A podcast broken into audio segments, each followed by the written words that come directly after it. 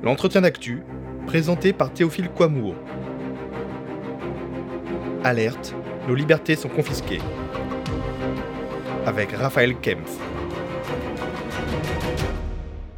L'histoire retiendra-t-elle que l'épidémie de Covid-19 a été un moment clé dans un processus de basculement autoritaire de la société française? De fait, ces dernières semaines, l'attention de l'opinion publique a été surtout captée par la crise sanitaire et par la sordide comptabilité des morts. Certes, les images de violences policières radicales continuaient de se propager sur les réseaux sociaux en plein confinement. Mais ce n'était manifestement que la face émergée de l'iceberg. C'est en tout cas ce que pense Raphaël Kempf. Raphaël Kempf est avocat au barreau de Paris, spécialisé en droit pénal, auteur du livre Ennemi d'État paru aux éditions La Fabrique. Il est aussi auteur d'un article intitulé Et le gouvernement décida de confiner les libertés paru dans la dernière édition du Monde diplomatique. Pour lui, le choix du gouvernement qui a été celui d'installer un état d'urgence, comme après des attentats terroristes, ne s'imposait pas.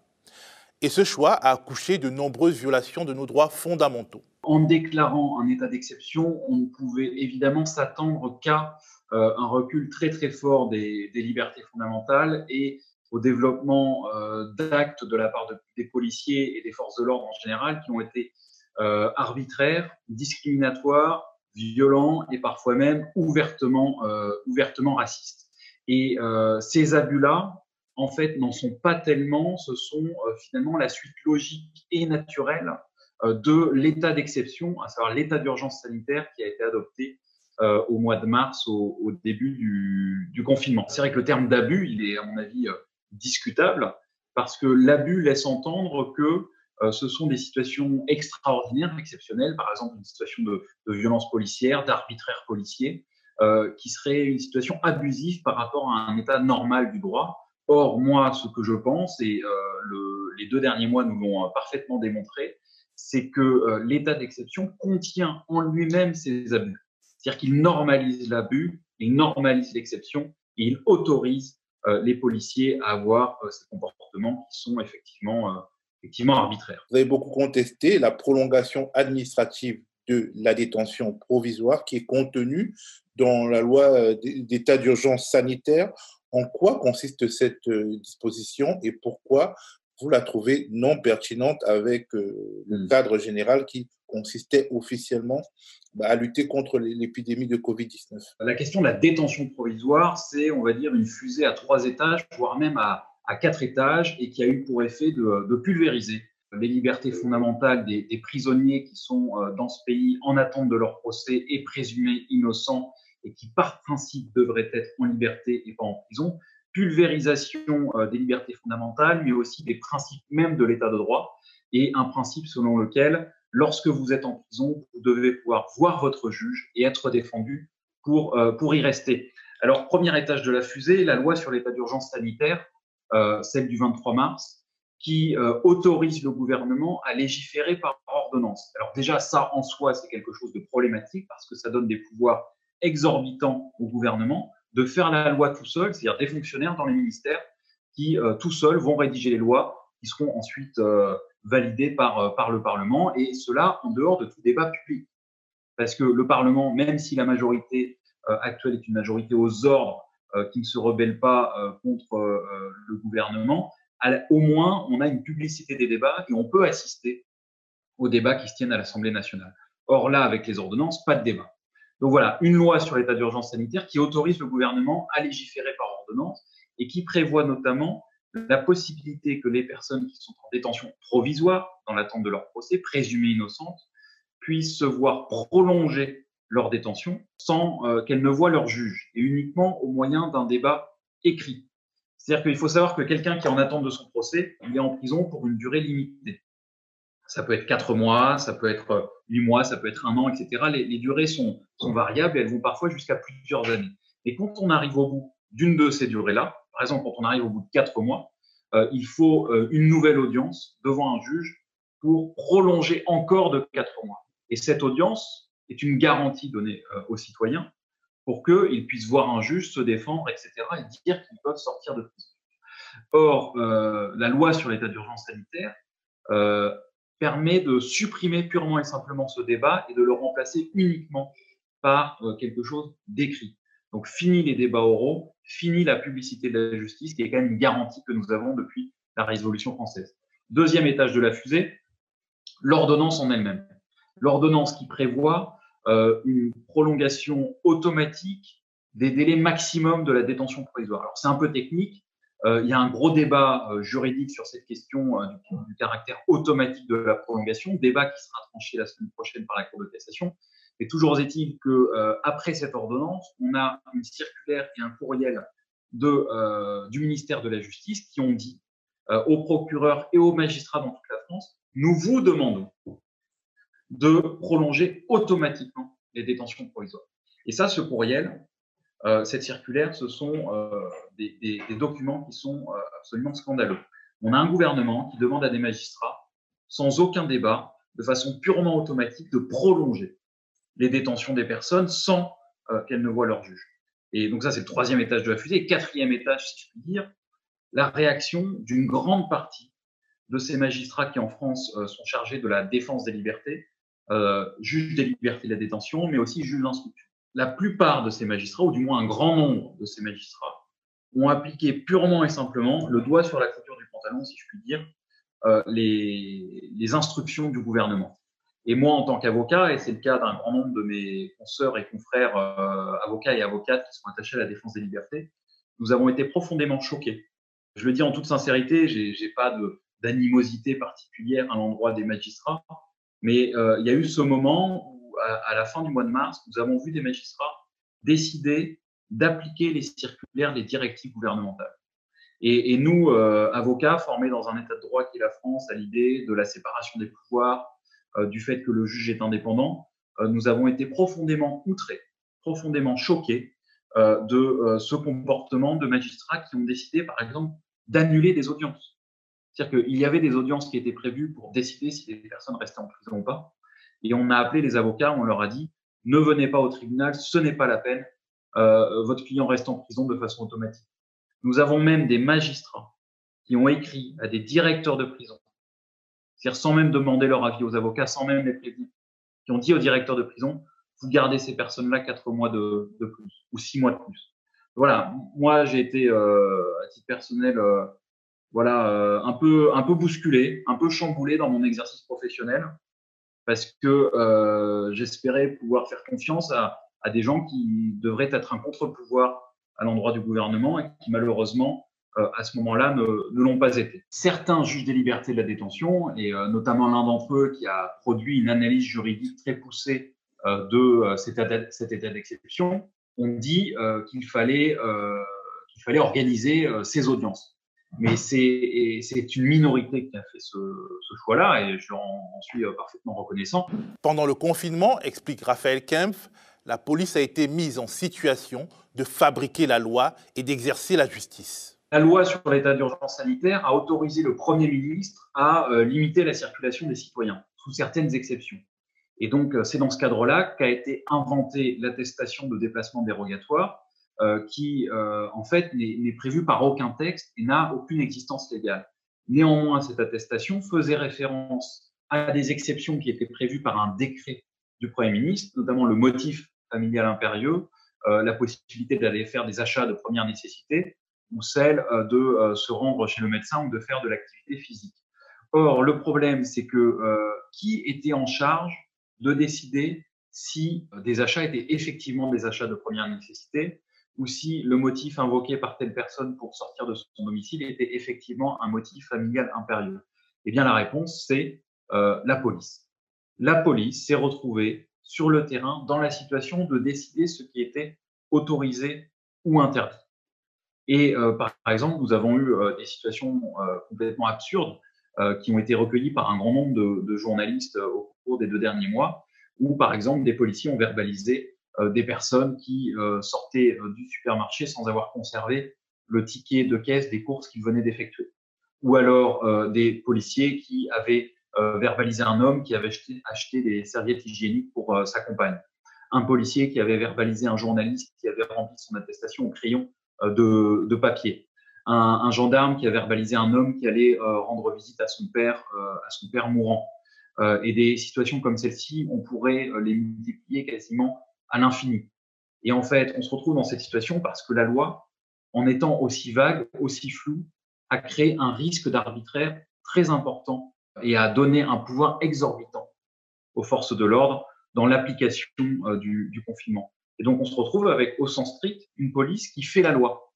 Et d'une certaine manière, alors, euh, euh, ça n'a pas été dit comme ça, mais ce, matin, mardi 12 mai, il y avait l'audience à la Cour de cassation sur la question de la question prioritaire de constitutionnalité portant sur le délit de violation du, du confinement. Avec un certain nombre d'avocats dans toute la France, nous avons contesté ce délit et nous considérons que le délit qui permet d'envoyer en prison, qui permettait d'envoyer en prison euh, quelqu'un euh, qui violait à quatre reprises le confinement, ce délit-là était contraire à la Constitution et à la Déclaration des droits de l'homme et des citoyens de, de 1789. Et donc, ce matin, l'audience a eu lieu à la Cour de cassation, en attendant une audience ultérieure, je l'espère, au Conseil constitutionnel. Et l'avocat général, à cette audience ce matin, a dit effectivement, ce texte est flou car il contient euh, une euh, marge d'appréciation laissée aux policiers qui euh, peut déboucher sur un risque d'arbitraire. C'est-à-dire que cette position que, j'ai et que je martèle depuis deux mois sur l'arbitraire policier et qui a été constatée par un grand nombre de personnes, journalistes, avocats, citoyens, etc., depuis deux mois, eh bien là, nous avons un haut magistrat de la Cour de cassation qui, d'une certaine manière, vient, vient, le dire en employant effectivement le terme, le terme d'arbitraire. Lorsqu'on a des textes de loi ou euh, du pouvoir réglementaire du Premier ministre qui laisse la bride sur le cou aux forces de l'ordre et qui leur disent en gros, c'est vous qui faites la loi, euh, c'est vous qui rendez la justice. Alors, c'est pas dit comme ça. Hein. Et ça, euh, j'emploie cette expression à, la chercheuse Aline Dayer, qui a fait un travail remarquable euh, l'année dernière, hein, donc c'était avant le confinement, sur la question euh, des verbalisations, où on sait que dans certains quartiers populaires, euh, des policiers vont verbaliser de façon massive certains jeunes en leur collant des amendes façon massive pour des raisons euh, parfois euh, très, très, très, très, très contestables. Euh, mais ces amendes, elles sont très difficilement contestables devant un tribunal de police. Donc, on se retrouve avec une situation où la police décide ce qui est interdit autorisé, mais d'une certaine manière, en délivrant la contravention, elle rend justice. Le confinement est en train d'être progressivement levé, mais l'état d'urgence sanitaire demeure. Et pour éviter une seconde vague, le gouvernement a mis en place des dispositifs de traçage du virus comme l'application Stop Covid et les brigades sanitaires. Pour Raphaël Kemp, ces dispositifs sont de vraies menaces pour les libertés publiques. Ça m'inquiète au regard euh, de la question du secret médical parce que euh, j'ai peur effectivement si demain, moi, je, enfin je ne me le souhaite pas et je le souhaite à personne, mais si je suis diagnostiqué positif euh, au Covid-19, euh, je, je serai très réticent à ce que mon médecin généraliste transmette à l'autorité des informations détaillées me concernant et concernant également les personnes dont je suis proche qui vivent, avec moi et euh, celles que j'ai pu éventuellement croiser au cours euh, de ces dernières semaines. Donc voilà, moi, c'est quelque chose qui effectivement m'inquiète, même si on nous promet des garanties d'anonymisation et de conservation temporaire de ces données-là. moi, j'ai de grandes inquiétudes. Alors, on, sait que, par exemple, les dispositifs de, de conservation temporaire de certaines données ne sont pas toujours respectés. Vous savez, par exemple, euh, les, les vidéosurveillances à Paris, les images ne peuvent être conservées que 30 jours. Or, on a appris euh, au moment de l'affaire Benalla qu'elles avaient pu être conservées bien plus que, euh, que, que, 30 jours. Voilà, donc c'est des éléments, euh, on va dire, éparses, mais qui euh, nourrissent une inquiétude sur la réalité du fait que ces euh, dispositifs seront effectivement temporaires. Et le problème de, des états d'exception de façon générale, c'est qu'ils finissent peu ou prou par se, par se normaliser. Donc le meilleur moyen d'éviter cette normalisation à l'avenir, c'est de s'y opposer dès maintenant. Vous évoquez dans le diplôme toujours le 11 septembre 2001, vous évoquez un parallèle. La guerre contre le virus menace-t-elle nos libertés comme au même titre que la guerre contre le terrorisme euh, jadis? Mais oui, le parallèle, il est, il est très fort, il est, euh, euh, il est évident. C'est-à-dire que là, depuis deux mois, on a quand même eu euh, pour des raisons sanitaires que je ne discute pas, c'est pas mon rôle. Je ne suis pas, on va dire, expert euh, médical, même si je pense et j'aurais aimé qu'on fasse autrement. Mais pendant deux mois, il y a eu une violation euh, radicale et inédite de la liberté, la liberté d'aller et venir de tous les citoyens, de, toutes les personnes résidant sur le territoire, euh, sur le territoire national. C'est quand même quelque chose qui était absolument euh, inimaginable et on voit, voilà, que ça a été suspendu.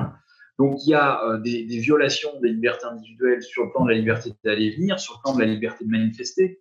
Alors là, on, est sorti du confinement depuis hier, mais on reste toujours dans un, dans un régime de liberté contrôlée, avec des systèmes d'attestation pour aller au-delà de 100 km, pour prendre les transports en commun aux heures de pointe, euh, ce, genre de, difficultés, on a même des obligations de respecter les gestes barrières. On pourrait éventuellement être sanctionné par euh, l'État si euh, on, ne respecte pas les gestes barrières, si on ne se lave pas les mains, ce qui est absolument, absolument ridicule, et ce qui laisse penser à une infantilisation du peuple par le gouvernement de, ce pays. Mais là où j'ai une vraie inquiétude, c'est sur la question de la liberté de manifester.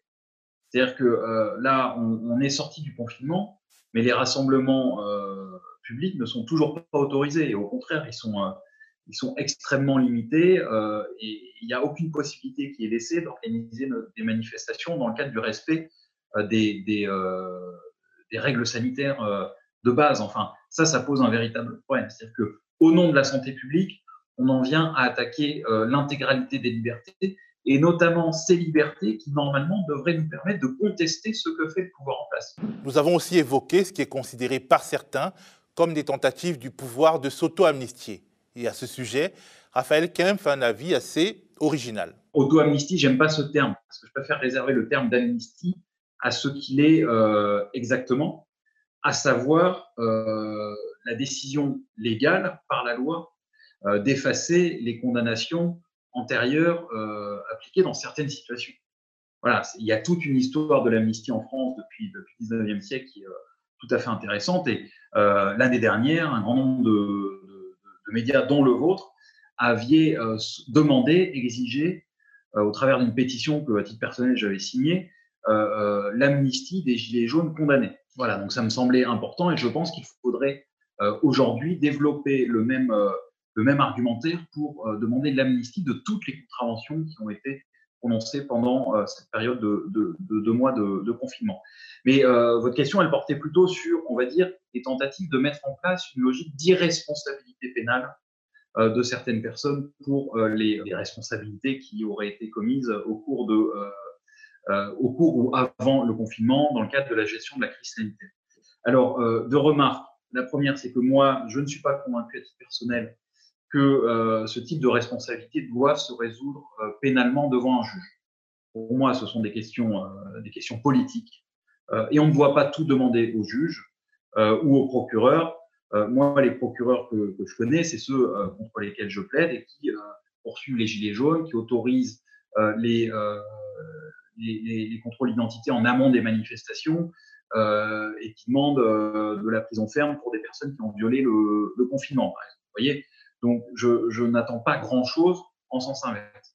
donc, première remarque d'ordre, on va dire, plus politique ou général, c'est à mon sens euh, une erreur politique que de chercher à demander la responsabilité pénale en justice des personnes qui auraient fauté euh, au, cours de la préparation, de la gestion de cette crise euh, sanitaire.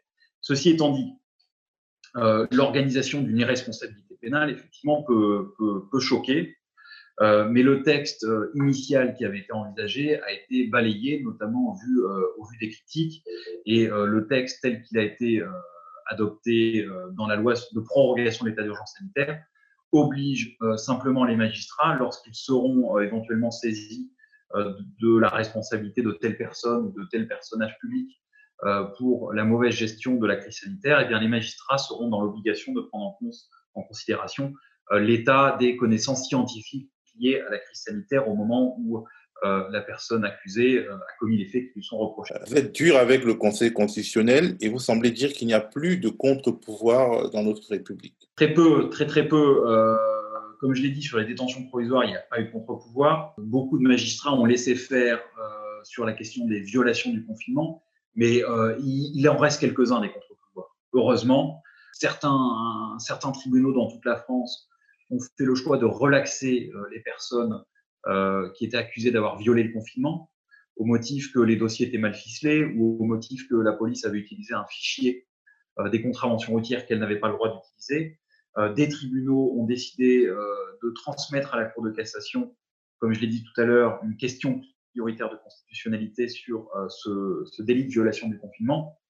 Donc on voit qu'il existe quand même des contre-pouvoirs et heureusement. Voilà, maintenant on verra. Le, Conseil constitutionnel, j'espère qu'il va censurer le, délit lorsqu'il sera saisi, s'il l'est, mais je, pense qu'il le sera. je l'espère, voilà, et je me battrai pour. Mais c'est vrai que l'expérience du Conseil constitutionnel pendant le premier état d'urgence, entre 2015 et 2017, est une expérience, un bilan euh, tout à fait négatif, où le Conseil constitutionnel avait à l'époque validé la quasi-intégralité euh, des dispositions adoptées pendant euh, l'état d'urgence et qui donnaient des pouvoirs dérogatoires très très importants aux forces de l'ordre, à l'administration, aux préfectures. Faut-il engager dès maintenant le débat sur la fin de l'état d'urgence sanitaire? Il faut mettre fin à l'état d'urgence sanitaire. C'est même plus un débat. C'est-à-dire que là, on a une fin qui est prévue au 10 juillet. Est-ce que ce sera effectivement le 10 juillet ou est-ce que ce sera euh, ultérieurement? Voilà. Il faut savoir qu'on a recouru à un régime juridique d'exception et c'est le choix qui a été fait, alors que ce n'était pas euh, absolument indispensable. C'est-à-dire que des mesures qui ont été prises euh, dans le but de protéger la santé de la population, aurait pu être prise sans créer un régime juridique d'exception, sans donner au gouvernement des pouvoirs exorbitants de légiférer par ordonnance dans des domaines comme le droit pénal, je l'ai dit tout à l'heure, mais aussi euh, le droit du travail avec l'allongement de la durée de travail, le droit des sociétés, un grand nombre de dispositions législatives ont pu être modifiées par ordonnance. Donc en fait, on a donné quasiment les pleins pouvoirs au gouvernement de faire la loi. Donc ça, ça pose un problème. Et je pense qu'on n'avait pas besoin de recourir à des dispositifs exorbitants pour faire face à, euh, à la crise sanitaire. Donc oui, évidemment qu'il faut avoir un débat sur euh, la fin de l'état d'urgence sanitaire, mais surtout, il faut, euh, il faut y mettre fin le, le, le, plus tôt possible si on est soucieux dans ce pays des libertés fondamentales de nos concitoyens et concitoyennes. Merci Raphaël. Merci. Le média est indépendant des puissances financières et n'existe que grâce à vos dons.